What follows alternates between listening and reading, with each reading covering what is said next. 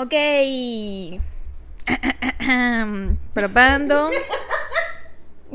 Ay, no puede ser. Ya, ¿Ya? ya. Bueno.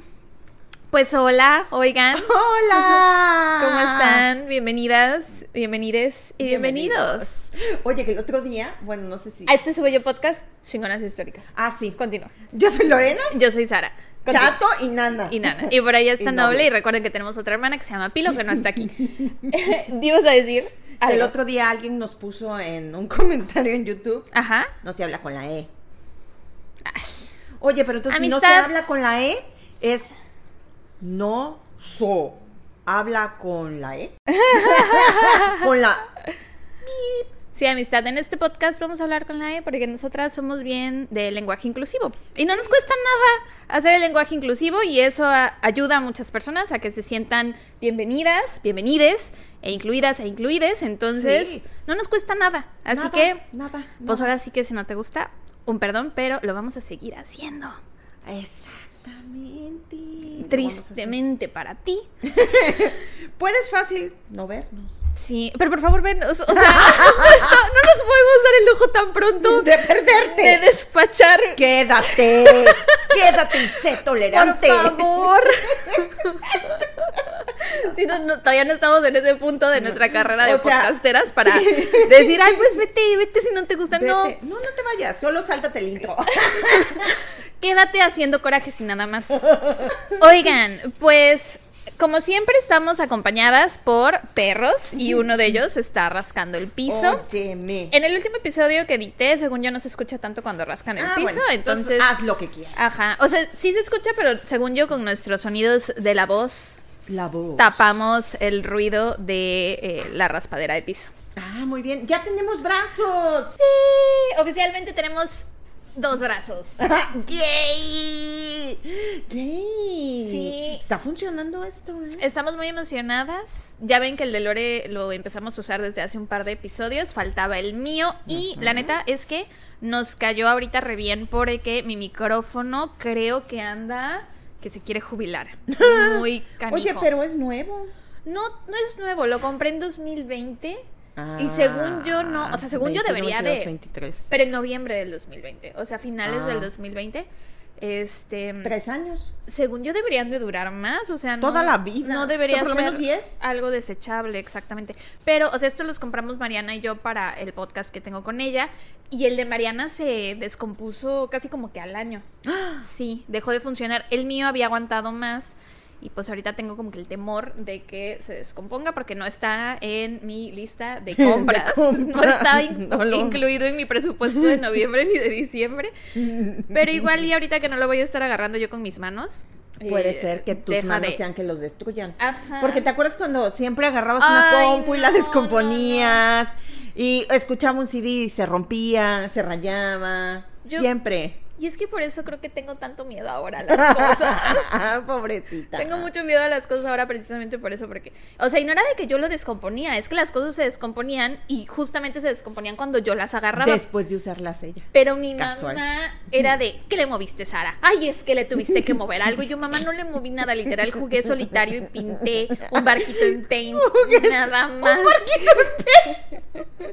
o sea, pero no le hice nada a la computadora. estas personas no saben ni qué es Paint. Sí que es el solitario. que es un solitario. O sea, hablaste en otra lengua ahorita.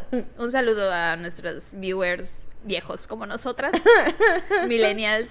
Bueno, ya los millennials ya todos somos así como treintones para arriba. Sí, ya, claro. sí. Saludo a todos los millennials que nos ven. ya la generación Z. Eh. como dicen los chavos. ¿Cómo dicen los chavos? ¿Cómo es? Eh. Es de.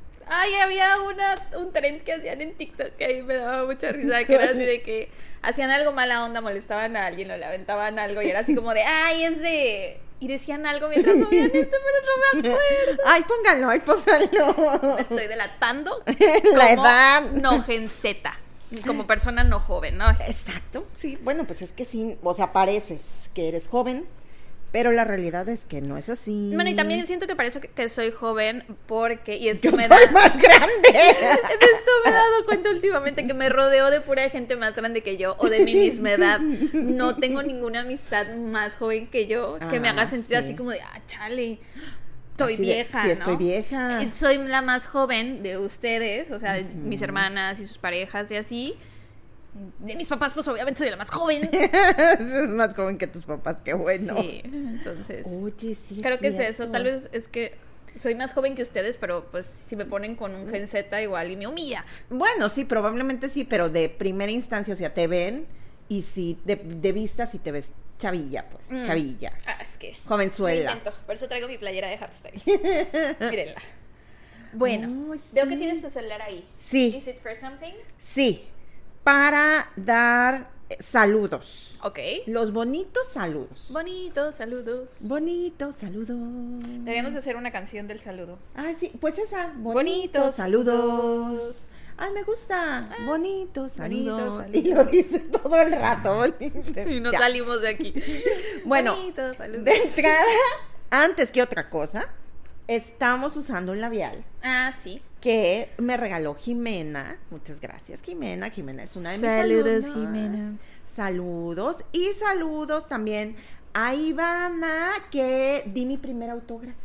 ¡Ay, oh, por Dios! Oh, por Dios, ¿Sí que sí. sentiste? Ay, muy bonito. ¿Te sentiste muy famosa? Me sentí súper famous, la más súper, o sea, o sea, cuando me lo pidieron y yo, pues, tuve que decirle a la mesera, mira, yo sé que tú no sabes quién soy yo, pero tengo fans ¿La mesera de dónde? de un sushi, de un sushi. O sea, estabas en un lugar random No. y alguien te vio No, te cuento la verdad, Ah, mis ver. alumnas.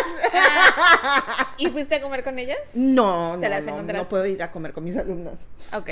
Este, me las encontré, no, no, yo estaba comiendo. Fíjate que en mi universidad mis maestros sí podían hacer esas cosas. Irse de peda con nosotras. Bueno, no conmigo, porque yo nunca, nunca fui al antro, creo, con mis compañeritos de la universidad. Nunca. Creo que no. Creo que no. Fíjate que creo que nosotros no podemos. O sea, es que está bien que no puedan. Sí, De- así no debería ser, creo. Entonces yo estaba comiendo con tu Bessie en un sushi Ajá. y de repente ya se entraron. O sea, así casual de la vida total porque Veracruz es. Y se emocionaron de verte. Sí, Oh. obvi. Y este ya me dijeron, le queremos pedir, pero no no, o sea, sí a mí, pero más a la Bessie. A tu Bessie. lol. O sea, no fue a ti. Oye, siempre brilla mucho. Sí, O sea, en tus videos de antes también brillaba mucho. sí, es verdad. Ella brilla mucho. Ella tiene el don de estrella. Sí, y entonces ya les dimos el autógrafo, ya eran mis alumnas. Ah. Saludos a todas ellas. O sea, no fue un autógrafo del podcast. Sí, fue Pero entonces la vez sí que figura aquí. Porque la hemos nombrado. Ah, oigan, la ya gente está intri- intrigada. intrigada. Hablando de la Bessie, hoy por fin íbamos a contar con una persona extra en el equipo. Con staff. La Bessie iba a venir a ayudarnos. Para quienes no sepan quién es la Bessie, pues seguirá siendo una incógnita para ustedes. Averigüenlo. Averígüenlo si quieren saber quién es la Bessie. Este, pero iba a venir a echarnos la mano con lo de la cámara, porque les decimos que aparte está bien viejita la cámara, este, hay que eh, picarle para que grabe cada 12 o 13 minutos. Entonces hay que estarnos parando y sentando y bla, bla, bla. Y con mi micrófono que está de que, mira, a mí no me toques, que se puede apagar en cualquier momento. Este, pues hoy iba a venir ella a ayudarnos a todo eso. Y pues Y no, se pudo. pudo. Estoy muy triste. Yo sí quería que ella Yo viniera también quería hoy. que viniera. Pi, pi, pi, pi, pi, pi, pi, pi, pi, pi. Pues ya, ni modo. Pero esperemos que pronto pueda venir a ayudarnos. Sí, ya ven, besico. Por favor. Pero, ¿saben qué? Sí estoy bien contentilla porque Lore, ven que viene a desayunar con nosotras. Hoy nos trajo un café. Cheers. Además son los de temporada navideña, ¿no? Sí, es el Toffee Nut. ¿Tú también te pediste Toffee Nut? Sí, igualito. Tengo que confesar que yo no sé nada de esto. Y entonces lo que ella pide yo lo replico. LOL. Solo que ella sin crema batida y yo, obvio, con todo. Sí, sabe bien rico, se los recomendamos mucho. Digo, otro Starbucks no merecen, digo, no necesitan nuestra promoción. Ay, además fui al Starbucks y así. Es que fuiste temprano. Así. Y me imagino que harta, harto Godín pasa antes. O sea, había fila de 10 personas antes que yo y yo así. ¡Hola! Y como 8 Ubers y Didis y. Rapis Si y es yo que es la hora de que la gente toma café. Pero llenísimo. Y detrás de mí llegó más gente y yo así. Me imagino. Ah, pero te iba yo a decir, este es el que también pedimos calientito que sabe a Navidad. Sí, Ah, porque venía yo manejando y yo venía pensando, ¿cuál es el calientito que sabía a Navidad? Es Ese, este. ese, sí. Ah, porque este sí sabía a Navidad también. Sí, sabía Navidad. Ujú. Pero yo lo quería frío. Ay, sí, yo me copié. Chócalas. Y, Muchas gracias por el café. bueno, saludos. Saludos. Saludos a... Saludos a el bonito saludo. ¿Cómo era la canción? Ya no me acuerdo. lo acabamos de decir. Saludos. El No bonito saludo. No me acuerdo ya cómo es. Bueno, quién sabe, pero... La canción del saludo. La canción del aquí. saludo. Bueno, para Sara.alp, que se dice eh, a ella misma Sara de Ciudad de México. Ah, hola Sara de Ciudad de México, saludos. Hola, Sara de Yo Ciudad soy Sara de. Ciudad de Veracruz. Saludos a Alexandra de León 5300 hasta Panamá. Órale, a Nos Panamá. pidió saluditos especiales y que además ella iba en transporte público y escuchó a alguien que decía que la Malinche era conocida como la mayor traidora de la historia y que ella dijo, oh no chica, oh no chica, tienes que escuchar a las chingonas, oh no Sí chica. leí ese comentario en YouTube. Ah, sí, sí, sí, sí, sí. Saludos. Y iba yo a más saludos y se me olvidó. Es que tienen que saber que Lorenita sufre de TDA. Entonces se le va la onda en algunas cosas. Pero, pero la verdad lo llevo muy bien, ¿eh? Sí. O sea, sí, sí, llega un punto, o sea, no puedo. Es evidente que tienes TDA, creo que todo todas las personas que te conocen lo saben. Lore, digo, ahorita empezamos, ¿no? Va a ser una intro muy larga. Pero Lore es esa persona, literal, el cliché del TDA que es de, ay, quiero coser, voy a comprarme todas las cosas para aprender a coser. Y se compra todas las cosas para aprender a coser, cose por una semana, después se le olvida, y ay, ahora quiero hacer velas. Y entonces compra todo para hacer velas, hace velas por una semana, se le olvida, ay, ahora voy a hacer pulseras. Y entonces compra todo para hacer pulseras. Eso es Lore. Y eso es un síntoma de las personas que tienen TDA. Pero quiero decirles que yo no me di cuenta que tenía TDA hasta mi vida adulta. Ah. Ay, pero todo el mundo lo sabía. Y un día le dije a mi amiguito Eric, oye, yo creo que tengo TDA. Me dijo, ¿Tú crees? ¿crees? Lorena, ¿crees? ¿Tú crees? ¿Tú crees? ¿Cómo llegaste a esa revelación, a esa conclusión? ¿Cómo llegaste a esa revelación astronómica? No. Pero pues lo intento, hago listas, creo que me va bastante bien para tener cuatro trabajos. Sí, lo haces muy bien. Lo hago muy bien, pero se me olvida. Entonces estoy haciendo una cosa y de repente digo, o sea, así como lo de las pulseras, o sea, eso es cierto, Es totalmente cierto. totalmente cierto. Ay, voy a coser. Y me compré mi telar y no sé qué, y mis telas, mi estambre, mi todo. Una semana.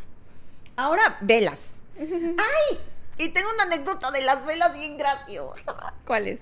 Pero no sé si dejarla para el final. Ah, bueno, guárdala para el Para final. el final, si pues está Sí, muy sí, graciosa. Eso puede ser Bueno, graciosa para mí. Seguramente nos va a dar risa a todos. Sí, yo pero se creo. van a burlar. pero a mí no me importa. Fíjate que yo he llegado a pensar que también tengo como que TDA, Ajá. pero, o sea, ya cuando me comparo contigo, digo no. O sea, porque yo no tengo eso de que tú tienes. De... TDA. No, de comprar cosas para empezar proyectos nuevos, según yo. Según yo no tengo eso. No. Pero según yo sí tengo algunas cosas de TDA. Pero según mi psicóloga, no. Sí, creo que no, creo que no, porque yo además soy muy impulsiva. Ya se me ha quitado la edad. Ayuda en, la- en el TDA. Y además, no se me diagnosticó TDA en la infancia porque no soy hiperactiva. Porque generalmente, eso es lo que estuve viendo, que hay muchas mujeres que ahorita en la adultez están siendo diagnosticadas con TDA, que de niñas no las diagnostican porque el TDA en las mujeres no siempre se presenta igual que en los niños. Y entonces en los niños es de que no se quedan quietos, están corre y corre, no toman apuntes, o sea, se portan mal en la escuela, eso. Y las niñas por lo general, aunque tengan TDA, no hacen esas cosas porque socialmente a las niñas es de te sientas, te portas bien, bla, bla. Y aunque a los niños se les dice te portas bien, no es tan riguroso como se, se hace con las niñas. Entonces, por eso muchas mujeres, hasta que crecen, es que se dan cuenta que tienen TDA. Se les diagnostican tarde. Exacto, sí. Entonces para mí fue difícil porque yo no sabía hasta que entré a trabajar al centro de rehabilitación. De verdad, cuando vi muchos niños con TDA y niñas y así, Dije, ah, caray, dije, como que yo también debería venir a este centro. yo también debería de ser paciente. Qué burra. Pero Ah, bueno, entonces, además de lo de las Velas. y que hago y así, este, también soy de estar haciendo algo en un momento y me acuerdo, O sea, por ejemplo, estoy haciendo un resumen, por decir cualquier tontería. Estoy haciendo un resumen y digo, ¡Ah! no he sacado la basura. Entonces dejo el resumen, saco la basura. Y entonces digo, ¡Ah! ¡ay, tengo que lavar ropa! Y entonces pongo a lavar ropa. Y entonces hago mil cosas y no termino el resumen. Lol. Y entonces eso me pasó con los saludos. Ah, lol. Eso me pasó. Bueno, pero ya saben, eh, esperen todas las semanas de uno a dos saludos por episodio. Porque en el tercero es cuando Lore se acuerda que tiene que hacer otras cosas. No, hoy Que puse- tiene otros pendientes. ¿Cuántos? ¿Tres? no. Hoy puse en historias que si alguien quería saludos le manda. ¡Ah, su- tenemos un chorro! ¿Los dejamos al final? Los dejamos para el final. Los dejamos al final, son un chorro. Ah. ¡Ay, qué bonito! ¡Eh, los queremos! Sí. Bueno, ¿te parece que ya empiece? Sí, por favor. Porque ya llevamos 17 minutos de puro Willy no, no, no, y bla, bla, bla. Y, cómo luego, hablan y cómo Sí, va a haber gente que diga, oigan, 20 minutos y no entran en materia, que no sé qué, y aparte hablan con el AE y bla, bla, bla. bueno, me siento un poco rara con él. Con el brazo. Sí, Sí, se en siente raro. los- Pero te sientes rara ahorita, ya después ya. te acostumbras. Bueno, es que en todos estos años que he hecho podcast, nunca jamás he tenido un brazo. Entonces, ah, pues yo hoy te voy a hablar de una mujer llamada Josefina Guerrero. No sé si te suene su nombre. No. ¿Es Tam- mexicana? No, es filipina y es conocida en inglés como The Leper Spy, o sea, la espía con lepra. O la espía leprosa, pero según yo la o sea, decir leprosa está feo, ¿no? No es leprosa, es una persona que tenía lepra. Sí, sí, sí. La espía con lepra. Josefina Guerrero. Josefina Guerrero. Pero sí era de descendencia, ascendencia, lo que sea mexicana. Una maestra de universidad, claro que sí. ¡Eh! Arriba el sistema educativo mexicano. No, a ver, atención. Alumnas, alumnos que ustedes me están viendo, aquí, en este momento, No soy maestra. yo me transformo. O sea, esto es un personaje, el Ahorita que no sabe las cosas. De podcastera. Sí, o sea, el que no sabe las cosas es para hacerles la vida más amena. Para hacerlos reír. Es comedia. Es comedia. Es comedia. Tengo bis cómica. Bueno, este no Pero Guerrero. Creo que sí. Lo que pasa es que Filipinas fue una colonia española por muchos años, como por 300 años. Ajá. Entonces, mucha gente, pues es como aquí en México, pues, Ah, ya. que llegaron los españoles y por Oye, eso hay no mucho. sabía. Ah, mira, todos los días se aprende algo nuevo en este podcast. Sí. Eh, ok, Josefina Guerrero. Ajá, que a grandes rasgos, como para darles una intro, pues que sepan qué esperar, fue una mujer filipina que tenía lepra y que estaba en tratamiento para curarse, pero que cuando Japón invadió las Filipinas en 1941 durante la Segunda Guerra Mundial dejó de tener acceso a sus medicamentos y tratamientos. No manches. Por lo tanto, su enfermedad se aceleró y su salud se vino para Se fue abajo. abajo. Sin embargo, en lugar de darse por vencida, Josefina ofreció su vida y utilizó su enfermedad para ayudar a otros en medio de la Segunda Guerra Mundial, convirtiéndose en una espía para las fuerzas aliadas estadounidenses. O sea, fue un. Ya, no tengo acceso a tratamiento, nos invadieron. Me voy a morir Me voy a morir porque aquí no hay de otra. y si En me voy a morir, me muero haciendo algo. En lugar de tirarme en la cama, voy a sacar toda mi furia y me enojo. Sí. Haciendo que estos. Iba yo a decir una grosería. Y yo sé que puedo porque es mi podcast. Que estos condenados, estos- estos hijos de su tal por cual, Estos hijos de su abuela. usted perdone la palabrota que voy a decir. Estos hijos de la maíz. Bueno, ajá. Ajá. Este sí, eso dijo. O sea, si me voy a morir porque no puedo obtener mi tratamiento, pues me voy a voy a ser de servicio para la gente, ¿no? Para mi país, para mis ciudadanos y voy a ser espía. Entonces, Ah, caray. Aquí está. Me voy a decir, ah, caray, me falta un párrafo. Ya Ah, lo caray. es que de pronto leí, sus padres murieron cuando ella aún era una niña. Y yo, espérate, no dije cuándo nació. Ya, entonces, Josefina Guerrero nació en Lucban, una provincia de Quezón, en Filipinas. ¿De qué son? Sí, así se llama. ¿De? Bueno, pues, en Filipinas. El 5 de agosto de 1917. O sea que era Leo. Ay, sí, muy Leo. Sí. De niña tenía una ídola, una chingona histórica, de la que no hemos hablado aún. ¿Quién, quién, quién, quién, quién? Piensa, ¿quién crees? Frida Kahlo. No, no, no, no. ¿Frida Kahlo? No, no, ¿verdad? Una... Frida Kahlo no se interponen las Ay, fechas más o menos Fue, sí. Ok, ella era fan de alguien. de alguien y acuérdate que ella se convirtió en espía y ayudó en la guerra. ¿De Trucy Freddy? No, de alguien Ana que no hemos hablado. No, no, no, ya Ah. mejor deja de adivinar. Eh, Su ídola era Juana de Arco. Juana de Arco, Sí. claro. No, no estaba prendido el Bluetooth. No. estaba prendido el Bluetooth. Actívalo, por favor. Es que hay norte. Para que te empiecen a llegar las señales. hay norte. Todos los días que grabamos ahora hay norte. Norte son los vientos fuertes Huracanados. del norte. Entonces, dicen que leyó sobre Juana de Arco cuando era niña y que quedó encantada con su historia. A veces ella jugaba a ser Juana de Arco, así como yo jugaba a Ah. ser Pocahontas. Ay, Ella así, pero a Juana de Arco y hacía como que escuchaba la voz de Dios que la encomendaba y la mandaba a batallas y así, hasta que llegó el momento en que se hartó y dijo, estoy harta de fingir que escucho la voz de Dios. Entonces se acercó a su hermanito y le dijo, hazla de Dios, por favor. O sea, yo voy a ser Juana de Arco, tú vas a ser Dios. Dime cosas, dime que tengo que ir a la guerra, que tengo que pelear, que tengo una misión, cosas así.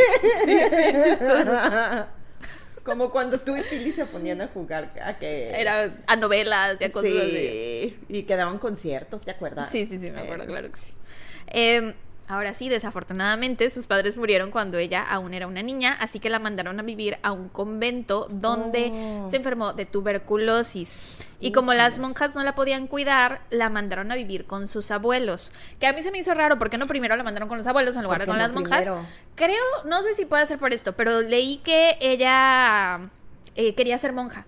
Entonces no sé si a lo mejor por eso la hayan mandado primero con las monjas. Ah, que por cierto, se me olvidó decirles, este, no lo leí completo, pero hay un libro sobre esta mujer que se llama The Leper Spy. Ok. Ayer le escribí a Lore y le dije así de, oye, ¿será que nos sacamos una cuenta para, de estas páginas que te ayudan a descargar libros, que no sé qué? Este, y una amiga mía, Mary, la que me ayudó a conseguir el Ah, otro sí, libro, el otro. me ayudó a conseguir este, nada más que pues no me dio tiempo de leerlo completo porque literal se lo pedí ayer. Entonces, nada más como que lo, lo escaneé rápidamente. Me pasó algo parecido. LOL.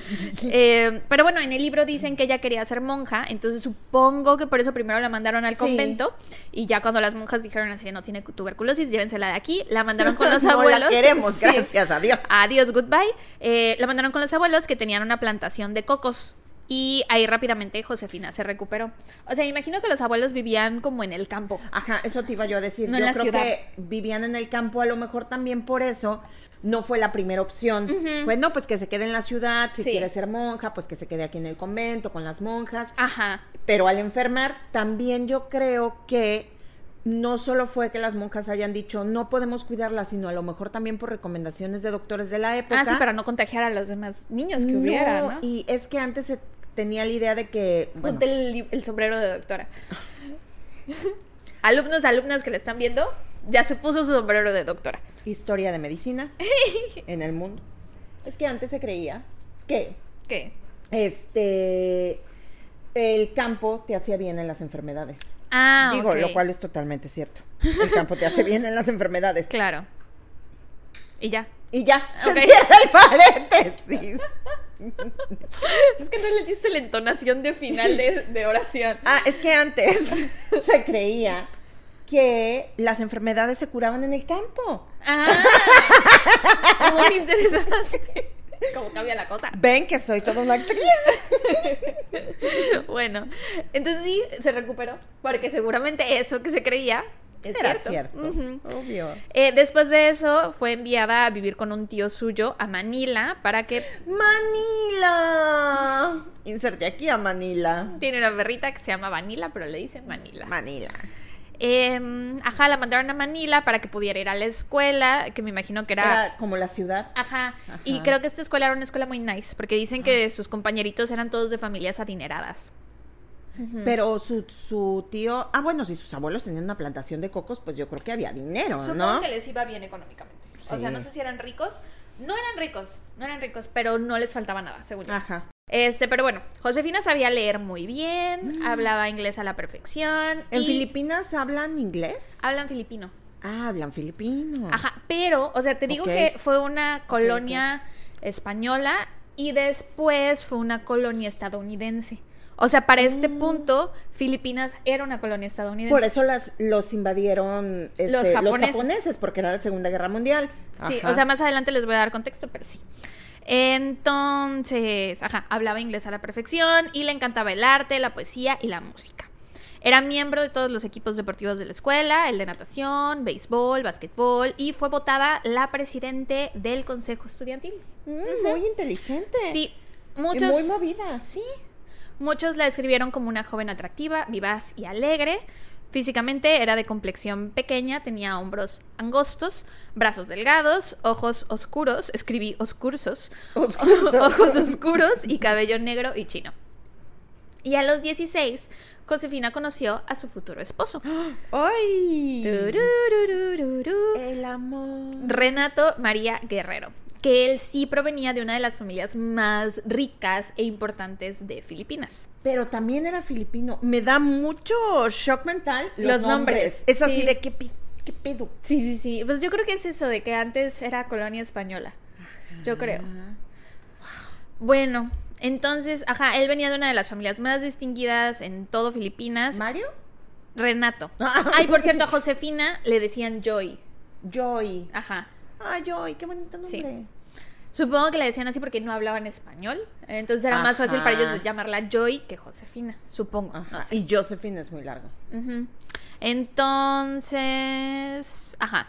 Conoce a que iba A a ser su Renato. futuro marido que se llamaba Renato. En ese momento él estaba estudiando para convertirse en doctor y de hecho él era hijo de un gran médico de aquel entonces. Órale. Que la gente decía que este señor tenía un súper ojo clínico que te veía y nada más, o sea, analizándote físicamente, podía decirte que tenías. Ah, sí.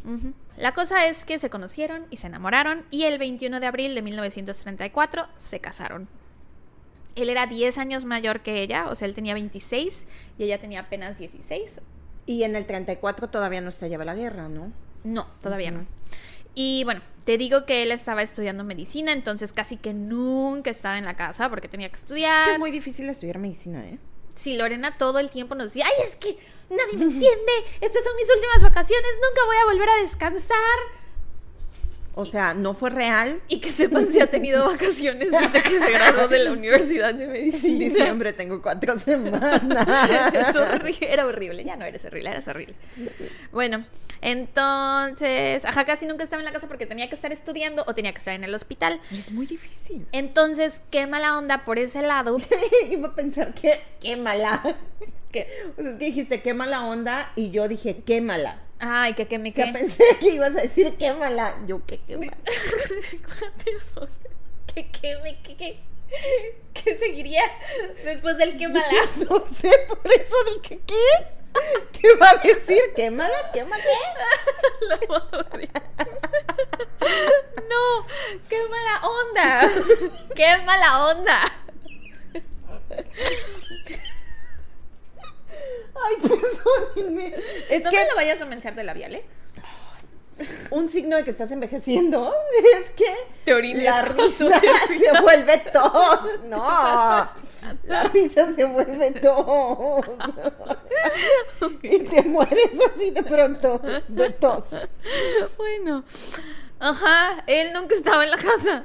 Qué mala onda.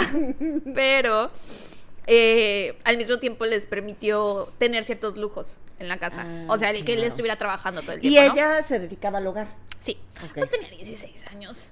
Pues sí. sí. Era una niña literal. Entonces, ajá, tenían un coche muy nice, un chofer y dos sirvientas que vivían en la casa de tiempo completo. Ah, su coche en los 30. Ujú. Ahí había dinero. Sí. El 6 de noviembre de 1936, Josefina dio a luz a su primer y única hija, a quien llamaron Cintia.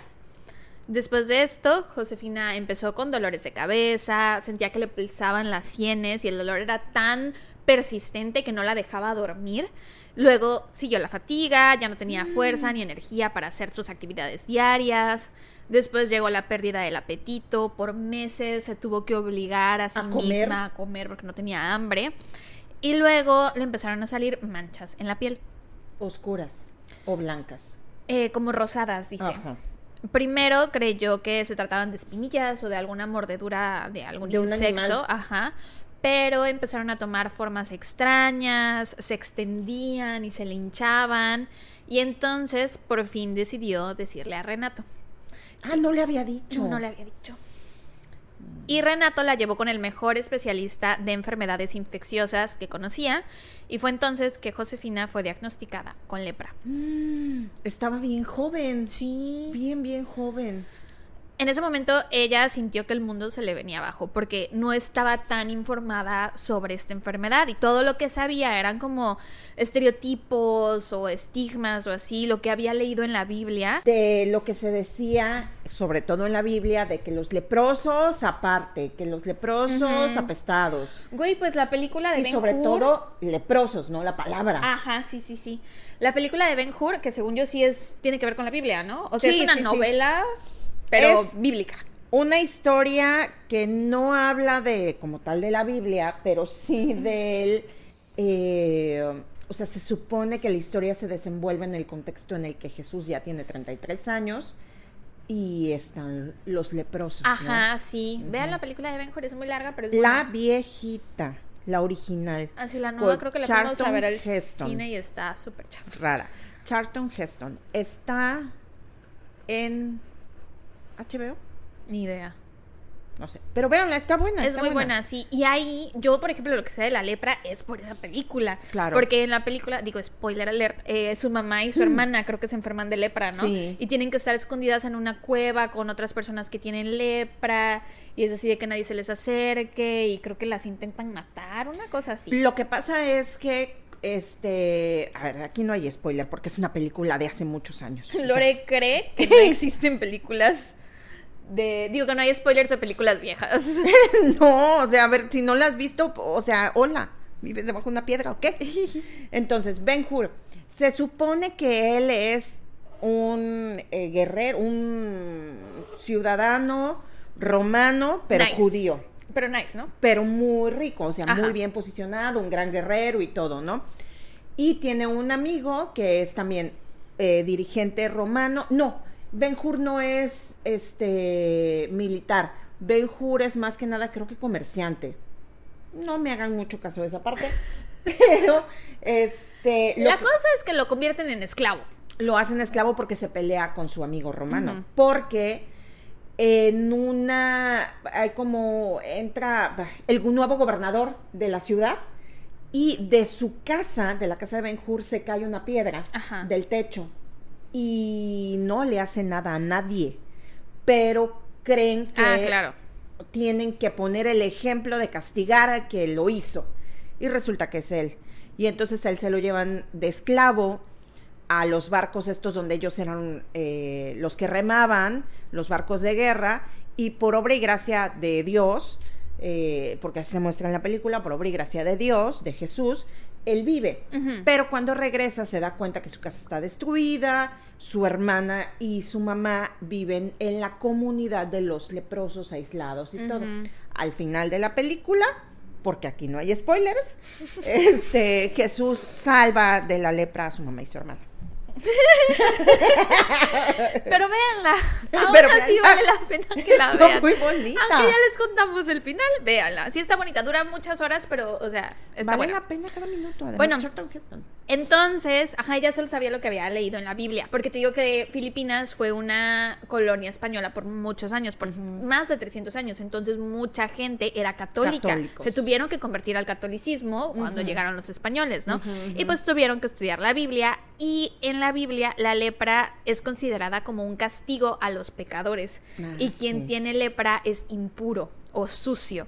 Por Y entonces, eh, ajá, impuro y merecedor de castigo divino. Y entonces por eso los atacaban y todo, ¿no? Y- Les tiraban piedras. Ajá, pues sí te digo que, según yo intentan matar a la mamá y a la hermana con las piedras. Les tiraban piedras. Y pues eso es lo que ella sabía de la lepra en ese momento. Pero por suerte, Renato estaba ahí, un hombre de ciencia, y él le dijo que la enfermedad no era tan contagiosa como otras enfermedades, o sea, no era de que, ay, estamos aquí y ya me contagiaste la lepra. Y como se creía, ¿no? Antes se creía que no podías ni, ni mirar ni Ajá. respirar el mismo aire que las personas con lepra porque te contagiabas. Ni que fuera COVID. Exacto. y le explicó las fases que se conocían en ese momento y los tratamientos que se tenían disponibles. y le dijo que con descanso y tratamiento eventualmente se iba a curar e iba a estar bien.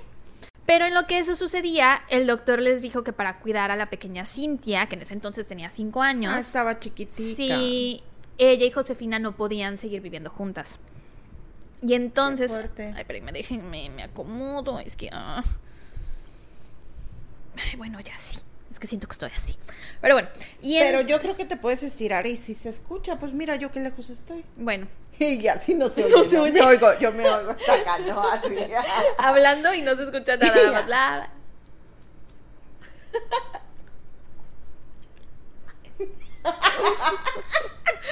Em, Esta niña es la única que me sigue mis cosas. Bueno, y mi amiguito Eric. Tu amiguito, Eric, amigo del podcast. Muy mencionado.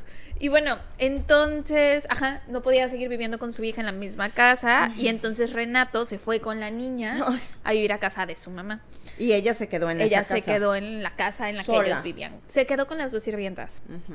Pero dicen que tenía mucho cuidado, o sea, que cualquier cosa que ella tocaba se aseguraba de que la desinfectaran, la lavaran, para que nadie se contagiara.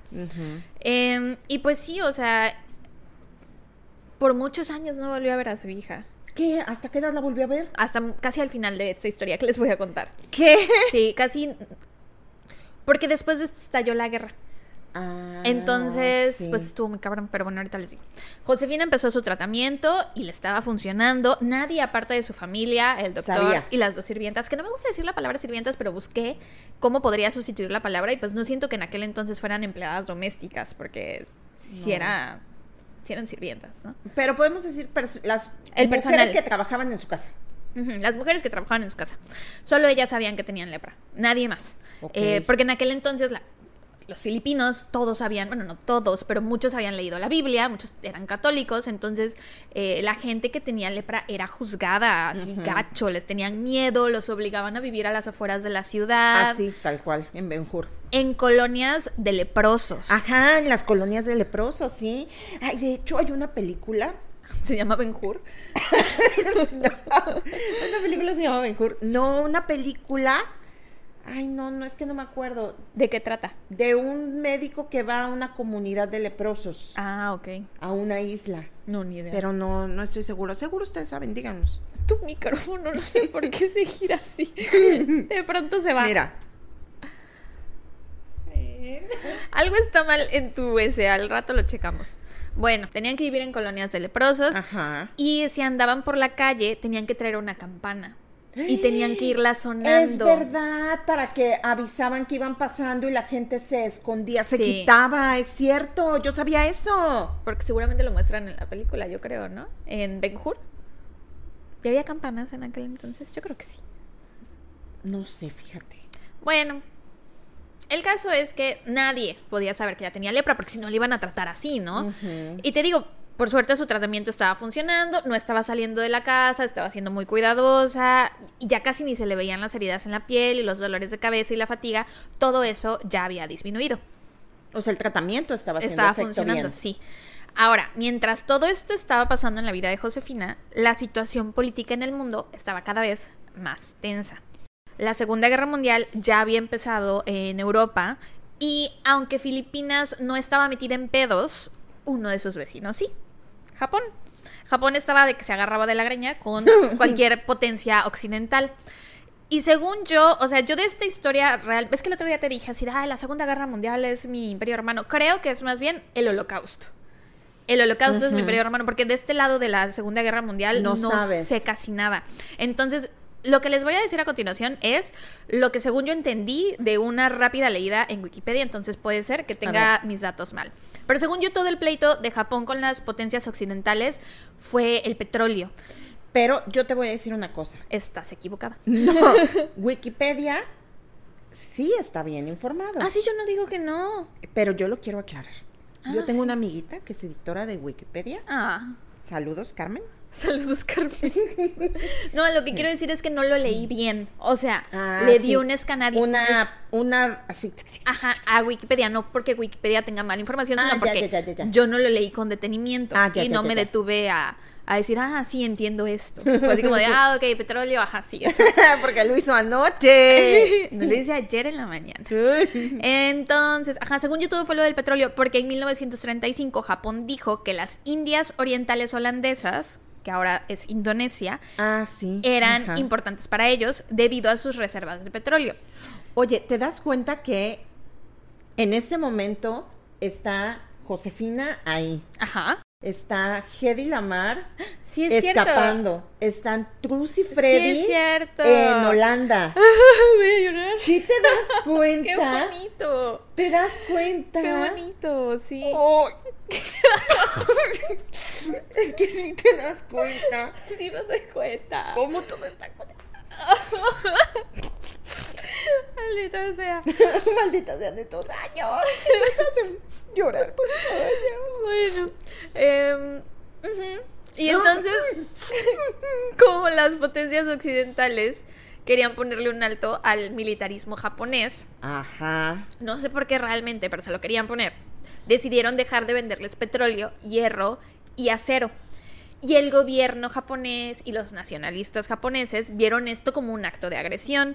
Pues es porque que sí lo era, ¿no? sí, el, a- el petróleo importado constituía alrededor del 80% del consumo interno, Uf. sin el cual la economía japonesa iba a colapsar. Iba para abajo, claro. Sí. Y entonces Japón decidió invadir Filipinas. Uno, porque era colonia estadounidense. Claro. Y dos, porque estaba ubicada entre las Indias Orientales holandesas, productoras de petróleo, o sea, Indonesia, y Japón. Lo que estaba en medio era Filipinas. Claro. Entonces decidieron invadirlo, aunque Filipinas ni la debía ni la temía a nadie. Claro. Oye, pero entonces ahora a mí todo me hace sentido de por qué Estados Unidos lanzó las bombas. Pero primero fue el ataque a Pearl Harbor. Ah, primero, Primero fue el ataque a Pearl Harbor. Harbor, sí. Ah, ok. Pero sí fue así como la historia se fue entretejiendo, ¿no? O sea, no fue al azar porque de repente te Traían dicen, pique. bueno, las bombas, ajá, pero ¿por qué Estados Unidos le mandaría a Japón? Bueno, te enteras de Pearl Harbor, ajá, pero ¿por qué? Y entonces te enteras del otro y dices, ¿por qué? Y, ento- y así, ¿no? Sí, según yo eh, fue porque, porque ajá, le cortan el petróleo a Japón y, o sea, pero no fue solo Estados Unidos, fue el conjunto de las potencias Claro. occidentales. Entonces, Japón pensó que Estados Unidos los iba a atacar. Eso es lo que entendí del Wikipedia. Les digo, puede ser que esté yo muy equivocada y muy mal. Este, sí puede ser. según yo, Japón pensó que Estados Unidos la iba a agarrar contra ellos y entonces dijeron, bueno, nosotros vamos a atacar primero. Y por eso A atacaron. su colonia. Por eso atacaron Pearl Harbor. Primero fue Pearl Harbor Ah, ya. y el mismo día, como 10 horas después, se fueron contra Filipinas. Ya. Según yo, por eso fue. Pero, o sea, los gringos solitos no, no dieron el primer paso. Fue como el conjunto de las potencias occidentales. Ah, ya, Ya. es que lo pisé. Perdóname. Para los que nos están solo escuchando, Chato se acaba de bajar del sillón, Porque le caí encima ahorita que me indignado, intenté sentar. diciendo, a ver, esta señora, Pero no se termina de ¿qué bajar. se dice mi madre? Tiene las dos patas traseras aún en el sofá. Ya va, ya va. Es que está Ah, es que está dormilado. nana, no, ¿no? Ah, no, está nana. Ay, es un bebé. Bueno, entonces, eh, ajá. Ajá, por eso se da. Ok, ok, ok, ok. Japón ocupó Filipinas durante más de tres años. Durante los cuales algunas de las horribles cosas que hicieron. O sea, porque están horribles. O sea, neta, los crímenes de guerra de Japón están bien cabrones. Y es increíble Ya lo yo leído sobre eso. poco que se sabe sobre Sí. el tema. Yo, por ejemplo, no sabía tampoco, ahora que, que me gusta el K-pop, si no sabían, estos monigotes son que tienen que ver con BTS. BTS es un grupo de K-pop. Este, ahora que, que he aprendido sobre eh, cosas de Corea del Sur. Resulta que Japón también ocupó Corea del Sur por unos años. ¿Qué? Sí, y como tienen unos crímenes de guerra así espantosos y como que de pronto tienen roces políticos Japón con Corea del Sur. Yo no sabía de eso. Sí, está bien cabrón. Entonces los, los crímenes políticos de Japón son muy fuertes, pero han hecho muchas cosas para ocultarlo. O sea, para que casi no se sepa. Pero bueno, de las cosas que hicieron en Filipinas está que secuestraron a madres filipinas, niñas filipinas y chicos homosexuales filipinos para usarlos como esclavos sexuales para el personal militar japonés durante Ay, la ocupación, sí. Eh, estas personas eran rutinariamente violadas en Ay, grupo, no. torturadas y humilladas. Y ya más adelante, cuando es la liberación, eh, porque Estados Unidos gana, eh, cuando es la liberación, dicen que, o sea, ya de las últimas cosas que Japón, o sea, te cuenta como los nazis, Ajá. cuando iban a liberar los campos de concentración, que decían, bueno, nos llevamos a todos los que podamos y entonces pónganse todos en una Sí. línea y los vamos a, tic, tic, tic, tic, a todos. Sí. De las cosas que hacían ellos era que jalaban a quien fuera que estuviera, a cualquier filipino que estuviera, y separaban a las niñas o chicas de entre 15 y 25 años y las metían a un edificio y ahí todos las violaban. O sea, de que hasta 15 hombres las violaban así seguidito. Ay, malditos. Horrible, están bien culeras las cosas que hicieron. Malditos. Durante la ocupación también se sabía que los japoneses mataban a bebés filipinos como acto de entretenimiento y para ¿Qué? aliviar el estrés. Sí, horrible. ¿Aliviar el estrés? Sí, o sea, y es increíble que estas cosas no se sepan, como que es- creo que la imagen, por ejemplo, la imagen mundial de Alemania, sí, como que a todos nos queda aquí atrás siempre el monstruo nazi, ¿no? Así como Sí. "Ah, que no se nos olvide lo que hicieron. En Japón no, o sea, yo pienso en Japón y pienso en Hello Kitty, pienso en el ramen, en el boba tea, en anime y cosas así. En Dragon Ball. Ajá. No pienso Moon. en crímenes de guerra. Está muy Ah, cabrón. Mira, mira, eh, Sí. mira. Mira, mira cómo no te acomodas con el micrófono. No, no me acomodo. Ya, ahí. Bueno, este también enviaron médicos y cirujanos a Filipinas a realizar experimentos, ¿Como los nazis? sí, con filipinos nativos.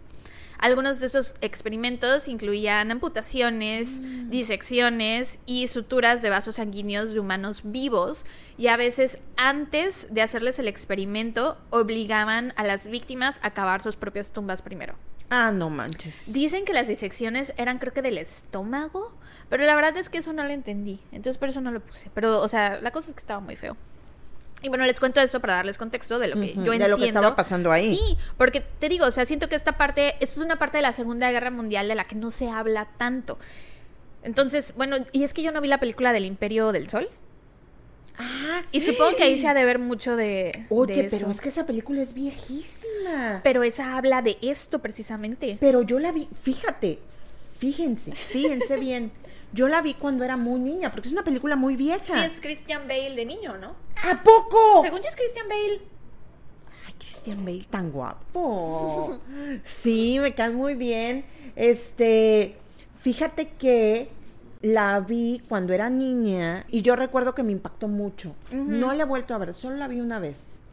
Pero yo recuerdo que me impactó mucho. Creo que puede ser momento de volverla a ver. Sí, y según yo es de esto, porque se llama el Imperio del Sol. Japón era el Imperio del Sol. Solo recuerdo una escena en donde uno de los niños, que supongo que es Christian Bale, está súper desesperado comiendo arroz porque no ha comido en no sé cuánto tiempo. Ajá. Es lo único que me acuerdo. Según yo, porque también chequé el Wikipedia de la película, este, según yo la película trata de que él es un niño americano, bueno, estadounidense, que está en Japón cuando pasa todo esto y creo que lo meten a un campo de prisioneros. Sí, según yo Creo sí. que eso es. Y está ahí por el tiempo Oh. que dura. Sí, ah, so- esa película me dejó muy marcada porque ni siquiera la he querido volver a ver. Pues es hora, hermana. Es hora. Pero sí, deja, este, les cuento esto para que tengan un poco de contexto de todo lo que, o sea, cómo era la situación en Filipinas, ¿no? O sea, porque a lo mejor piensan, ay, bueno, los japoneses los ocuparon, ¿no? Los japoneses, ay, les dieron sushi y les dieron té verde, té matcha y, ¿Y, Y- cómo se llama? ¿Jaque? No. sake. Jaque. Y taque-taque. y dibujaron Mandalas. animes y cosas así. No, o sea, era horrible, Sí, horrible, ninguna horrible. ocupación es pacífica. Sí. Eh, eh, eh, y entonces muchos de los filipinos se mantuvieron leales a Estados Unidos. Pues claro, Pues, porque de los dos males era el menos peor, ¿no? Y nada más como dato para que sepan, a lo largo de estos tres años de ocupación, alrededor de 500 mil filipinos murieron. Ah, su. Sí. Y bueno, como te decía hace Qué rato, fuerte. Japón invadió Filipinas como 10 horas después del ataque a Pearl Harbor, el 8 de diciembre de 1941. Que nunca he visto la película. Yo la vi una vez, pero la medio vi, la va. No le presté mucha atención. Estaba yo muy adolescente. Y entonces con la ocupación y con la guerra era imposible conseguir medicamentos. Claro, entonces Josephine, Josephine, ¿quién es Josephine? Josefina, este, dejó de tomar sus medicinas, Ajá. O sea, aunque su esposo era doctor. Sí, pero de todos modos era imposible No había. conseguirlas. Ajá. Dicen que era, o sea, a veces se podían conseguir en el mercado negro, pero pues salía carísimo. Y que yo sepa, no tuvo contacto con su marido ni con su hija desde que estalló la guerra. O sea, no menciona ella en el libro que algo así haya pasado. Ah, pues seguramente estalló la guerra y si ellos estaban acá y ella acá, o sea, de un extremo a otro, pues no hay ni forma, porque Sí. en una guerra no es así como que, ay, ahorita vengo, voy a tres horas de distancia. Sí. O sea que Josefina ya no pudo seguir tratando su enfermedad. Y entonces la lepra atacó su cuerpo, le destruyó la piel Vinieron dolores. y le endureció las articulaciones, porque resulta que eso pasa con la lepra, ¿no? Y obviamente esto fue muy difícil para ella, no me imagino la desesperación que debía sentir de saber que por una pinche guerra en la que ella ni siquiera la debía ni la temía, ya no podía conseguir sus chingados medicamentos. Y que poco a poco iba a irse deteriorando. Exacto, sí. Y pues eventualmente iba a venir la muerte. Y de saber que estaba mejorando. O sea, Claro. que estaba mejorando y de sí pronto estaba haciendo efecto pasó su esto. tratamiento. Sí. Ok. Pero en lugar de quedarse en casa cruzada de brazos, esperando conocer a su creador, decidió que si iba a morir lo haría con dignidad. Y entonces se acordó de Juana de Arco. Y Oye, de lo ¿y aquí que como qué edad tendría? como 24 años. Aso. Sí. Y entonces se acordó de Juana de Arco Eso. Ajá. y de lo que había leído sobre ella y de cómo la había inspirado de pequeña. Y fue entonces que tomó la decisión de usar el tiempo que le quedaba ayudando a otras personas. Y además, ¿sabes una cosa? Pues estaba, ¿Sabes una cosa?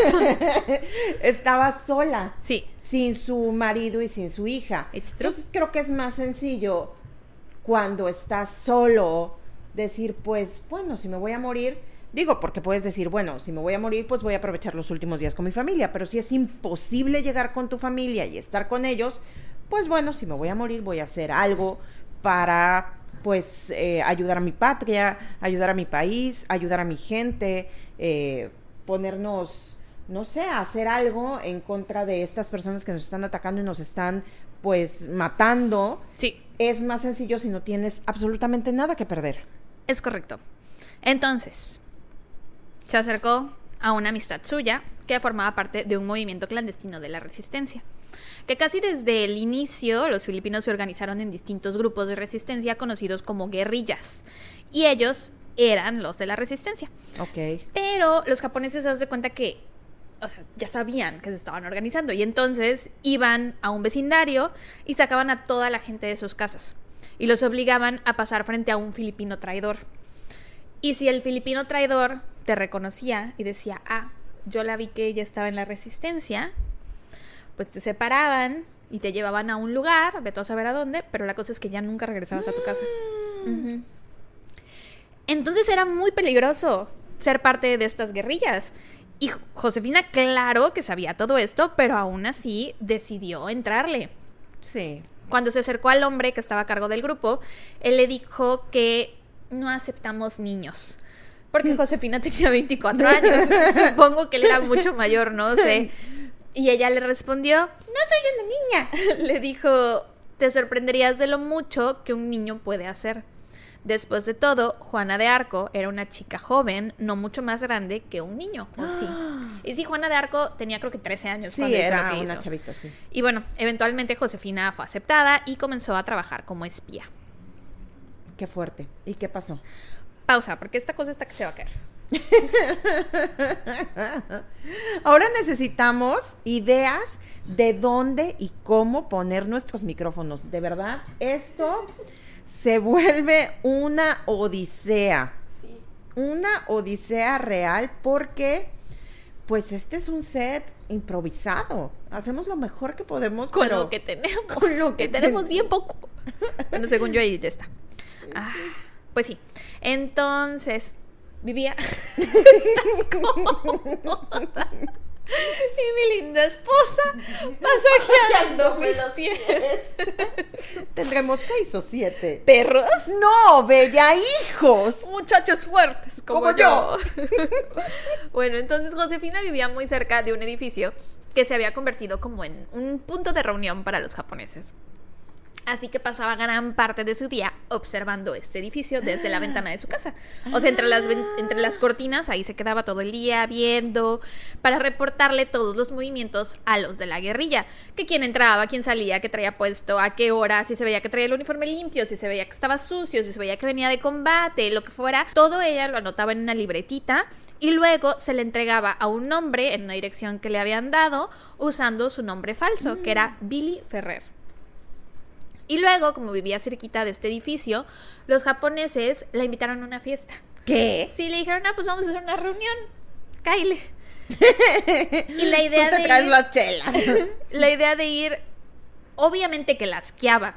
O sea, piensen en todo lo que estos, o sea, es como Truth y Freddy, que tenían que convivir con estos nazis que iban a matar, sabiendo lo malas personas que eran, las cosas tan terribles que iban, que habían hecho y tener que convivir con ellos, aunque fuera por ese corto periodo de tiempo, pues igual para ella era asquerosa la idea de tener que ir a una fiesta con estos japoneses que estaban haciéndole tanto daño a su gente. Oye, acabo de ver una película, o sea, no muy recientemente, pero a ver, a ver si tú sabes qué película es, porque hay una fiesta Ajá. de los nazis y van a llegar por la familia, ¿Por qué familia? por la familia que vive ahí en la fiesta.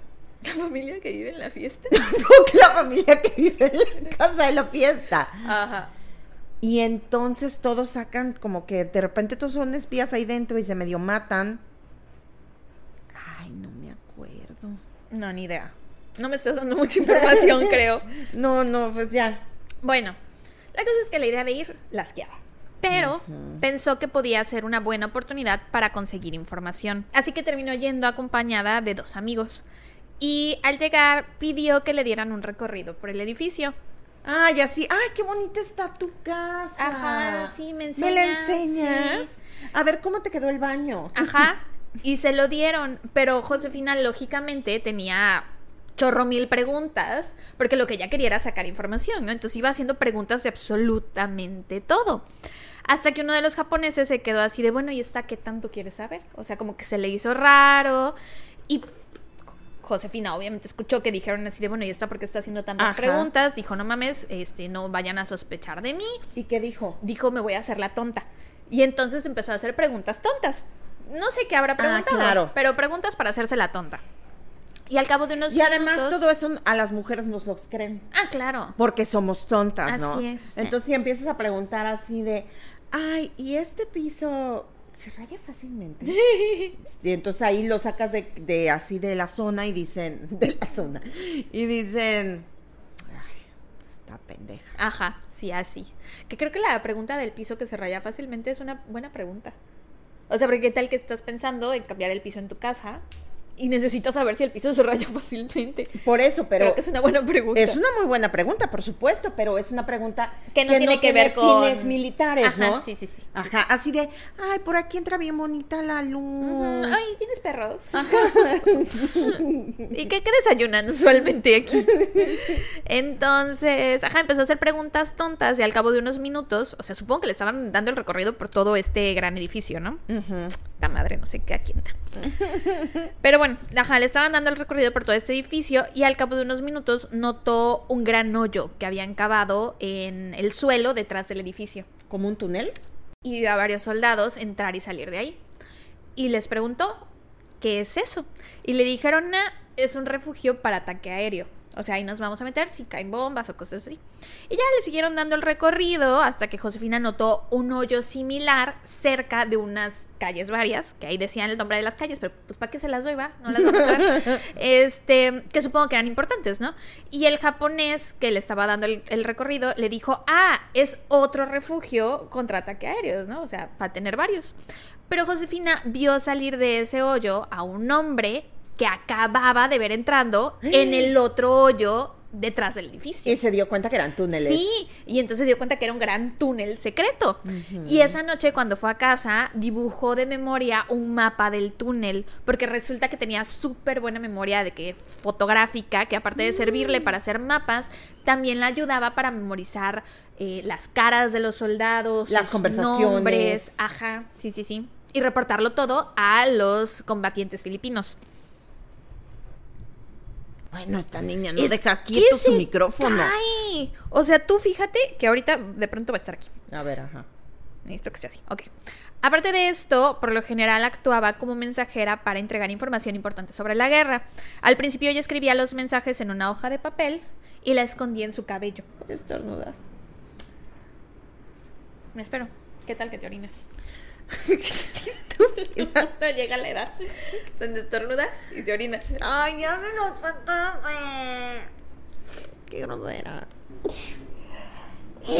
Salud. Ah, y eso que me tomé mi levocetiricina.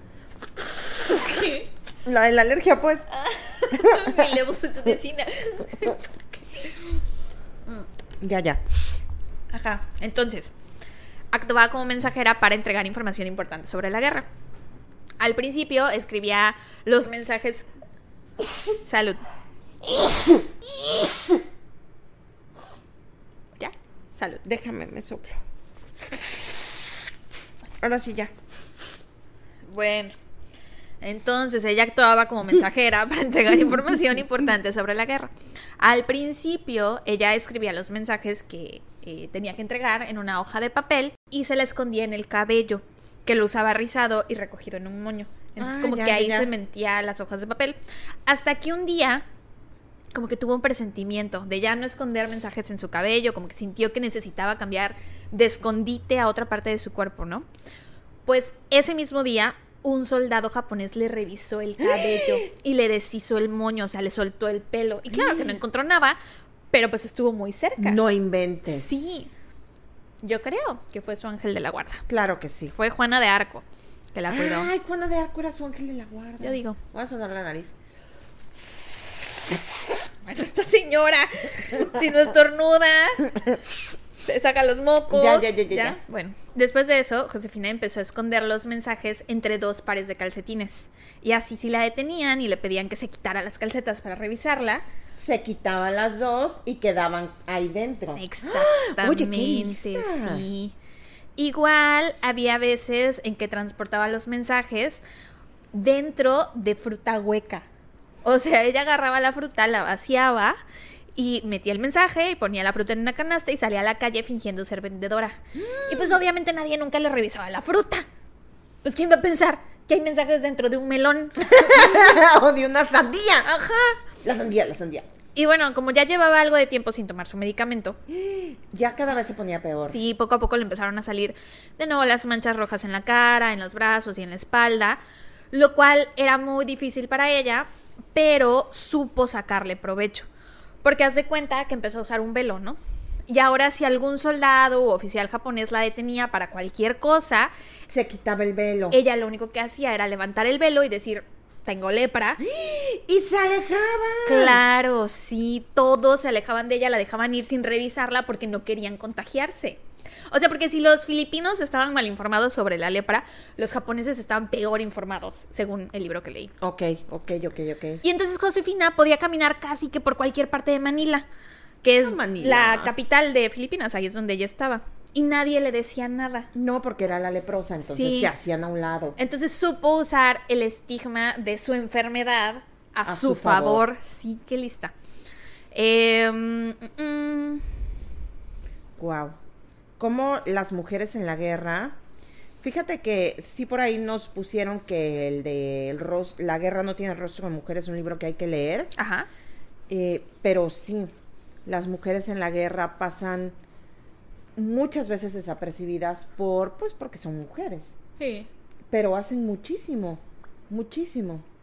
Y en el caso de ella, pues creo que todavía más por, eh, aparte de ser asiática. Ajá. Siento que por lo general la historia que nosotras conocemos de este lado del mundo es precisamente la de este lado del mundo. No Exacto. conocemos tanto sobre la historia de Asia. Sí. Pero bueno. Entonces, ajá, ella podía andar por cualquier parte de Manila, observando todo, haciendo notas mentales de absolutamente todo lo que veía. Oye, y además con su velo que la ayudaba como a camuflajear hacia dónde estoy viendo, ¿no? Fíjate que no se dice camuflajear, se dice camuflar. Pues esta niña corrigiéndome. Y en público. O sea, A mí una vez mi papá me dijo, porque me acuerdo, fue en tu graduación, me acuerdo. en mi graduación de la, de la uni, universidad, sí. Este, pues fue una fiesta, ¿no? En un gran salón. Y entonces te daban tickets para entrar y para salir. Y creo que mi papá me acompañó al baño, yo lo acompañé al baño, no sé. Pero para salir nos dieron tickets. Pero creo que nos dieron de más o algo así. No sé, el caso es que hubo un tema con los tickets que yo sabía que mi papá estaba aceptando tickets de más o no estaba dando tickets completos y entonces yo le dije, Típico. yo le dije en ese momento, pa, pero no necesitamos más tickets o ya tenemos nuestros tickets, ¿no? Y ya cuando caminamos me dijo, no me vuelvas a cuestionar en público. y yo, ok, señor tramposo. Así tú. Sí, no me vuelvas a corregir en público. Sí, o sea, camuflajear. Camuflar, ok. Yo camuflajeo, Tú tú, camuflajeas. camuflajeas, él camuflajea, todos camuflajeamos. Y nosotras camuflajeamos. Claro. Es lógico. Y entonces, ajá, caminaba mucho y hacía, o sea, observaba todo, hacía sus notas mentales y literal caminaba por kilómetros todos los pinches días. Y en enero de 1945 los estadounidenses regresaron a Filipinas porque resulta que se habían ido. O sea, había como que un coronel, un capitán, no sé, creo que se llamaba MacArthur, algo así, que era el que el de Estados Unidos que estaba a cargo de Filipinas, ¿no? Pero cuando llegan los japoneses, este señor se fue, dijo a patitas para que las quiero, ahí se ven, suerte a mis compatriotas filipinos y se fue y los dejó. Y entonces en 1945 regresaron e intentaron recuperar Manila. Oye, Dime, esto no se ve en la parte de DC SOS, en donde. esa es la de Vietnam, creo. Ah, sí, es la guerra de Vietnam. porque son los 70s. Tienes razón, es la guerra de Vietnam. Tienes toda la razón. Muy buena serie de SOS, véanla. Muy buena. Eh, pero bueno, ajá, regresan e intentan retomar Manila, bueno, con la intención de retomarla. Sin embargo, las guerrillas ya habían descubierto que los japoneses habían sembrado campos minados en el camino que sabían que las tropas estadounidenses iban, a agarrar. Iban a pasar por sí, ahí. y entonces la resistencia creó un nuevo mapa, codificando la ubicación de todas estas minas. Y tenían que entregarlo lo más pronto posible a las tropas estadounidenses que estaban en Calumpit, Bulacan, a unos 56 kilómetros de Manila. Y se lo tenían que entregar. No estaban muy lejos. No. ¿Cuántos son 56 kilómetros? ¿De aquí a tu, de aquí a tu casa? No, de aquí a la casa, a mi casa, son 12. Ah, mija, pues sí es bastante. ¿eh? o sea, de aquí a su casa es una hora en coche. 40 minutos, más o menos. Entonces, si es como el triple o el cuádruple, pues son como tres horas en coche. Sí, pero, pero en ciudad, porque Ajá. por ejemplo, Jalapa está a 90 kilómetros Ah. y te hace una hora. Ah, ya, ya, ya, ya, te entendí, ya te entendí. Entonces, a lo mejor de aquí a Cardel, de mi casa a Cardel, Puede ser. pues Bueno, la cosa es que se los tenían que entregar antes de que estas tropas salieran rumbo a Manila, porque si no lo hacían, todos estos soldados iban a valer queso, se iban a morir. Y Josefina fue la elegida para esta difícil tarea. porque ella- ella, por su condición, No sé por qué le eligieron a ella, pero le dijeron, tú vas a ir a entregar el mapa y ella... Disculpen si me estoy sacando el moco. Y todos, todos fingen que no la vemos. Fingimos. así. Nuevo nivel de confianza desbloqueado. Ay, es que somos todos amigos personales. Obviamente, Lore aprendió ya lo que es la, la amistad personal y ahora lo usa. Este, ajá, la seleccionaron a ella y ella aceptó sin dudarlo. Su superior le dijo incluso así de, más vale que vayas a confesarte antes de que salgas para allá porque, Porque te puedas morir. te vas a morir, ya no vas a regresar. No manches. Sí. Y entonces Josefina escondió el mapa en su espalda, se lo pegó entre los hombros, o sea, como en los omoplatos, y se puso una blusa, después una mochila, fue a confesarse y emprendió el viaje. Ay, no me digas que ahí se muere. Pero, pues la cosa es que nunca le dijeron cómo llegar al campamento estadounidense. ¿Y entonces? O sea, solo le dijeron, ah, sí, están en Calumpit, Bulacán, bendiciones, vas con fulanito de tal, y ya, con eso la mandaron, pero ella no tenía información concreta no había de WhatsApp. nada. Claro, no había WhatsApp, no había aviones, entonces, ¿cómo iba a saber ella? no había GPS. GPS. Ni Google Maps. GPS. No había GPS, ni, Ni Google Google Maps, ni el Waze. Es verdad. Y como sabía que era más probable que los japoneses detuvieran a las personas que andaban en coche, o sea, que los detuvieran para revisarlos, Se fue caminando. Se fue caminando los 56 kilómetros. Ahora, recuerden que esta no era una persona sana, tenía lepra, sufría de dolores de cabeza, fatiga, pérdida de apetito y dolor en las articulaciones, No manches. pero nunca se detuvo. Y durante el camino había japoneses por todas partes. ¿Cuántas horas se hizo? No sé cuántas horas se hizo. Pero pues sí, fueron. O sí sé cuántas horas se hizo. A lo mejor lo noté, quién sabe. Eh, pero bueno, durante el camino había japoneses por todas partes, vigilando las carreteras e inspeccionando a todo mundo. Y varios centinelas japoneses la vieron cuando salió de Manila, que es una ciudad, y llegó a Malolos, que es otra ciudad, y la dejaron pasar así nomás, sin registrarla. O sea, le dieron como un registro, o sea, muy superficial. Eh, porque pues no pensaban que una mujer de su complexión pudiera transportar algo y aparte llegar tan lejos, ¿no? O sea, dijeron, Ajá. ah, pues si viene caminando. Y además con lepra. Ajá, exacto. Y bueno, ya estando en Malolos, ya tenía la mitad del camino recorrido. Una vez ahí, tomó un bote por una zona de combate activa a través de la ciudad Hagonoy y ahí hasta la persiguieron piratas del río. ¿Qué? No sé qué pedo, pero habían unos piratas y la persiguieron en el bote, pero la persona que manejaba su bote fue más astuta y los perdió. Sí, una aparición Fast and Furious. random de piratas. Fast and Furious, este, en... Bote Hagonai. Hagonoy. Ay. Y ya de regreso a tierra, caminó 8 kilómetros más, que era lo que le restaba, hasta llegar a Calumpit. Pero al llegar, güey, descubre que los soldados estadounidenses ya no estaban. ya se habían ido a Manila. ¡No! Sí, desde No hace como tres horas. ¿Qué? ¿Y entonces se puso a correr? Pues no sé si corrió, pero se fue de regreso. O sea, le dijeron que ya habían salido hacia Manila, pero que estaban en Malolos, que ahí habían Bueno. hecho pausa. Bueno, una cosa. Tropas caminan más lento que, una, persona, ¿no? Pues supongo. Eh, y pues bueno, ahí va de nuevo la pobre Josefina de regreso. Eventualmente llegó a Malolos y le entregó el mapa al capitán Blair de la... Ah, sí los encontró. Sí, sí, sí, sí, sí. Ah. De la División de Infantería número 37 de Estados Unidos. Pero para empezar, cuando llegó, no es como que, o sea, dijo, ah, quiero ver al Capitán Blair, pues no la dejaron pasar así como así, le hicieron 1500 preguntas, ya después cuando por fin la pasaron con él, él también le interrogó, pero pues eventualmente se dieron cuenta que era... Así de, ¿tú qué? Ajá, eventualmente se dieron cuenta que era aliada, les dio el, el mapa, al llegar estaba muy cansada, sin apetito, sin fuerzas, y cuando el capitán le preguntó, así de bueno, ¿y cómo le hiciste para pasar entre las líneas japonesas? Y ya ella le contó todo lo que había vivido durante su viaje, a lo que el capitán le respondió, por Dios, nunca imaginé que las mujeres filipinas tuvieran tanto coraje, o tanta valentía, pues. Ajá, sí, eso dijo. Claro, porque seguramente las mujeres filipinas son menos que las mujeres de otro lado.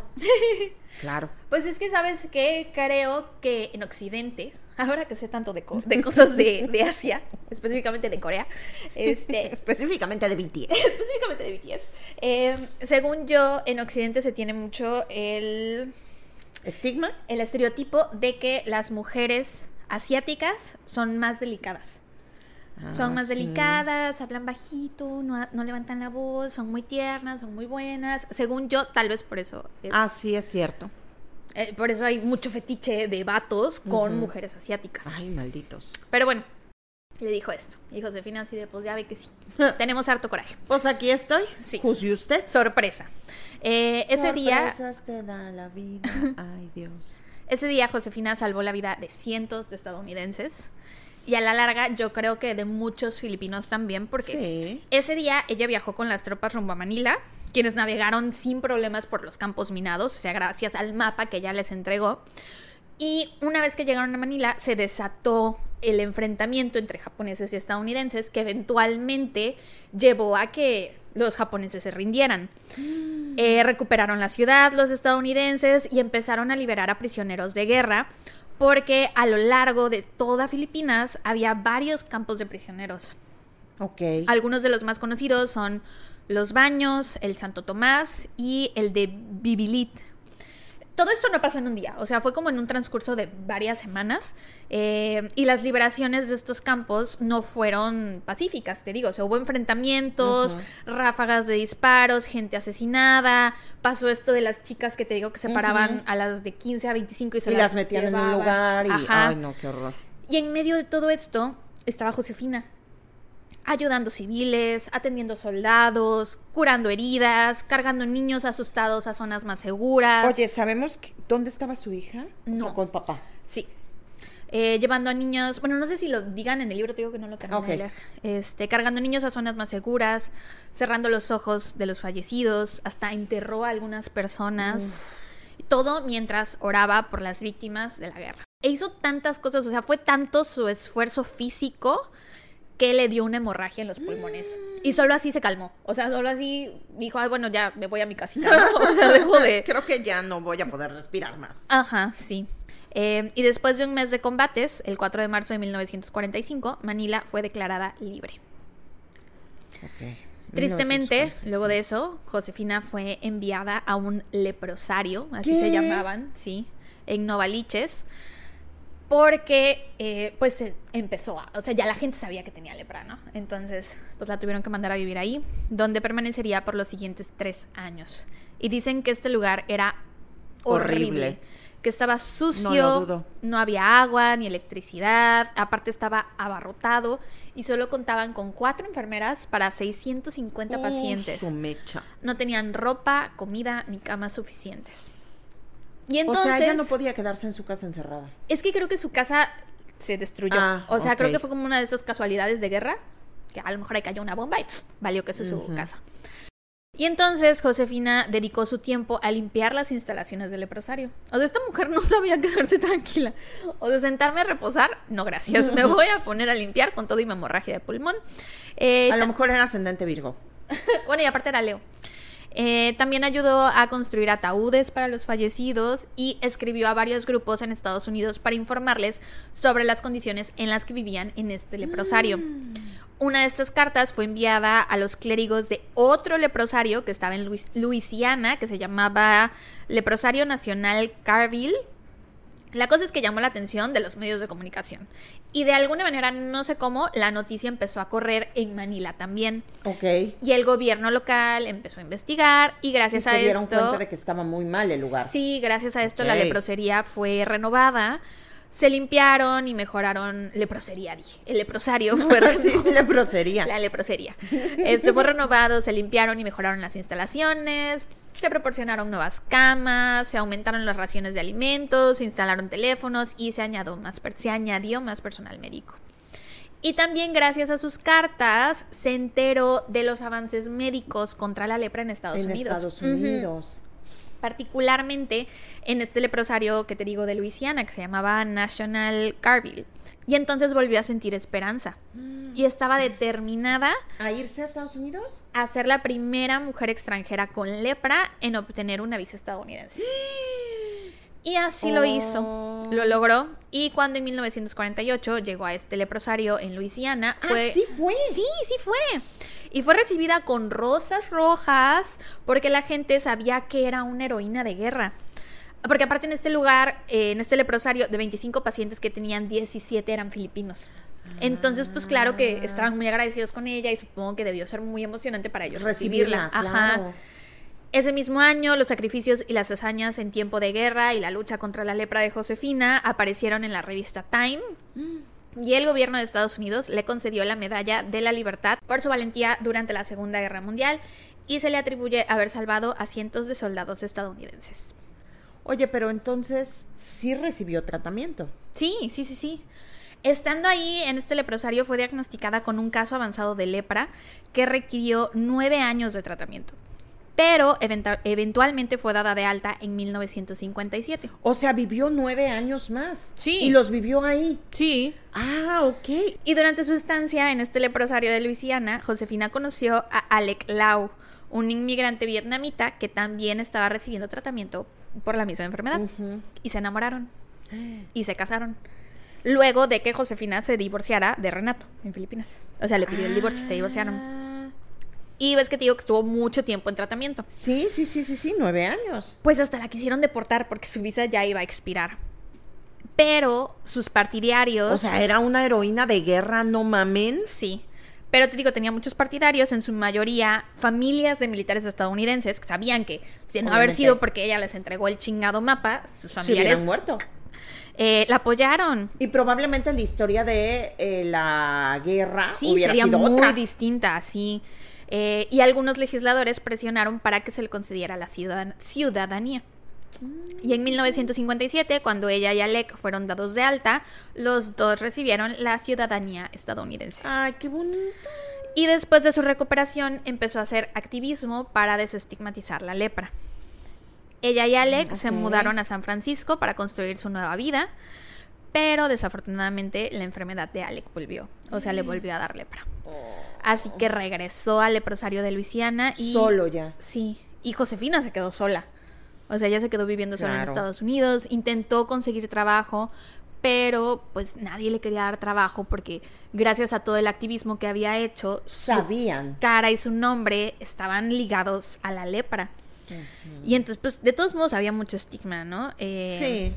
Y entonces se cortó el pelo muy cortito y cambió su nombre de Josefina Guerrero a Joy Leumax. Espero estarlo pronunciando bien. Ok. Para que, pues, pensaran que era otra persona. Sí, de hecho, se ve sus fotos de cuando llegó a Estados Unidos y de su foto Su última ya foto. con su cambio de look. Ajá. Se ve muy diferente, en mi opinión.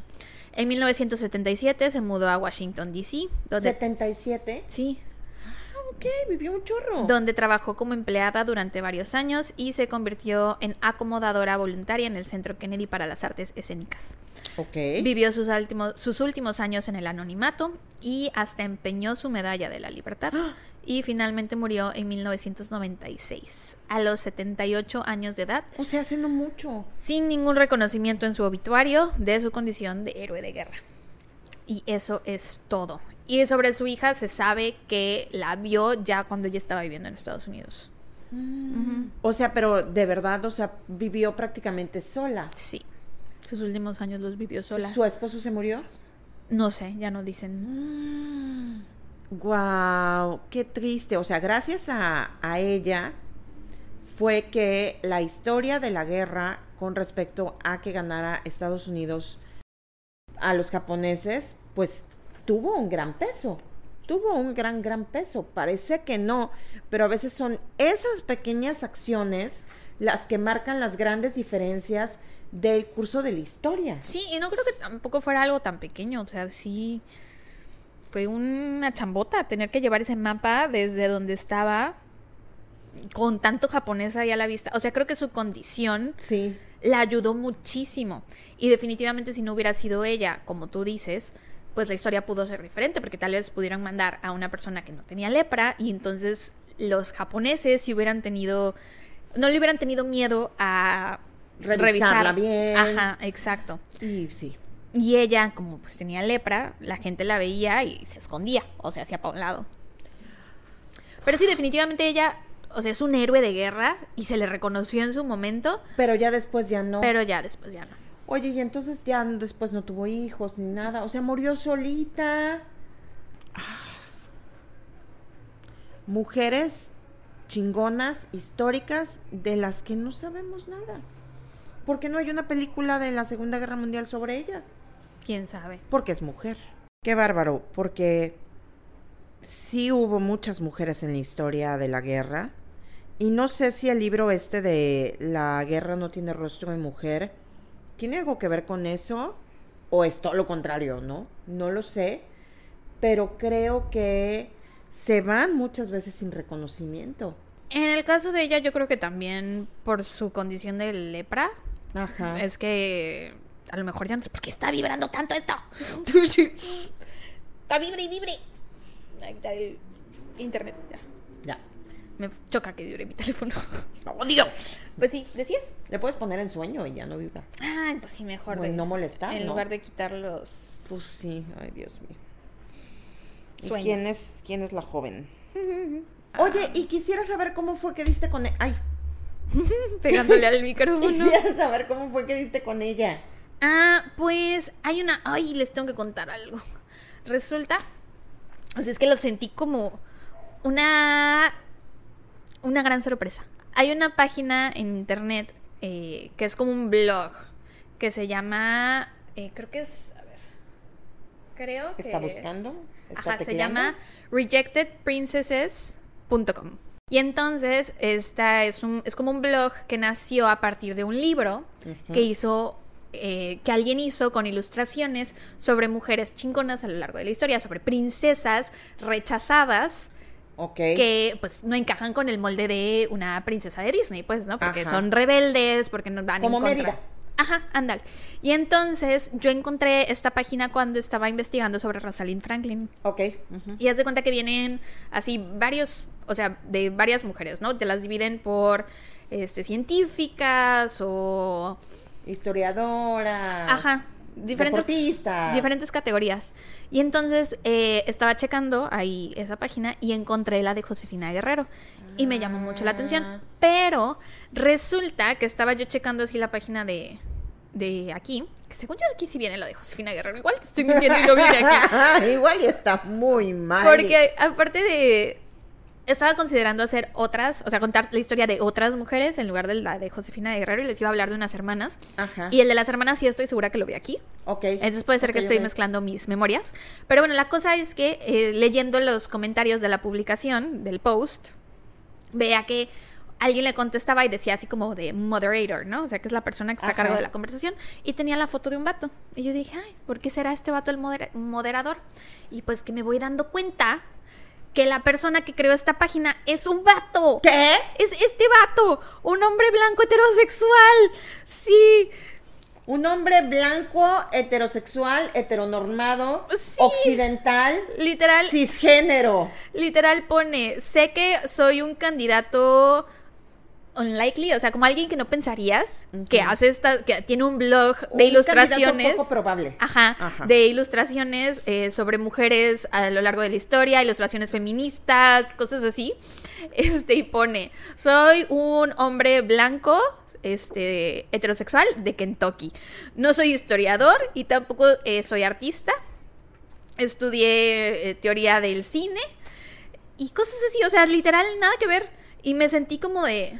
O sea, sí debo decirlo que me sentí un poco traicionada cuando descubrí que era un vato el que estaba a cargo de la página y no una mujer. Pero bueno, su página me ha servido muchísimo. Se llama Rejected Princesses y eh, las ilustraciones están bien bonitas. Bueno, y hay de es distintas. un vato deconstruido. Sí, claro, pero o sea, fue un Sí, fue así de ¿qué? ¿Cómo? O sea, no match con ¿Cómo lo que, que, este de vato? Ajá, ¿cómo que este ¿Cómo? vato es el que hace No, estas- a mí me ponen a la mujer verdadera detrás de este blog. A ver, suban la foto de su esposa. Hace que se está robando su crédito. No, pero sí. Oye, pues Ya. es muy interesante, de verdad me encanta. Fíjate que sí me gustaría, Fíjate que. fíjate, ¿sabes una cosa? Dime. Me gustaría que dijéramos cómo fue que llegamos a esas mujeres. Ah, va, va, va, va, ¿No? va. Sí. Me gustaría que sí contáramos cómo fue que llegamos a decidir por la mujer en la que estamos hablando en ese momento. Sí, Y va. por qué nosotras la consideramos chingona. Va, va, va, va, va. Ba, ba, ba, ba, ba. Pues según yo sí llegué a ella. Es que no me acuerdo, la tengo en mi lista. Tengo una gran lista de muchas mujeres. ¿En serio? Sí. O sea, que por cierto, el otro día me di cuenta que sí tenía yo a Hedy Lamar en mi Sí, lista. Le les mandé. dije, les le mandé dije. la foto a Laura y le dije, ay, ahorita buscando a- de quién hablar. Y vi el nombre de Hedy Lamar y dije, ah, caray. ¿Cómo cuántas mujeres tienes en tu lista? Te la enseño así de lejitos, ¿no? No, no, no, no quiero. No bueno, no, sin lentes no veo. Mira, empieza aquí. Ajá.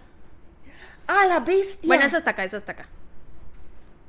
Wow. Son como 20 mujeres o 30, algo así. No, ahí son más de 20. Tengo muchas mujeres en mi lista. De que cuando apenas estábamos planeando el podcast. Empezaste. Ajá, empecé a checar, encontré este blog y así.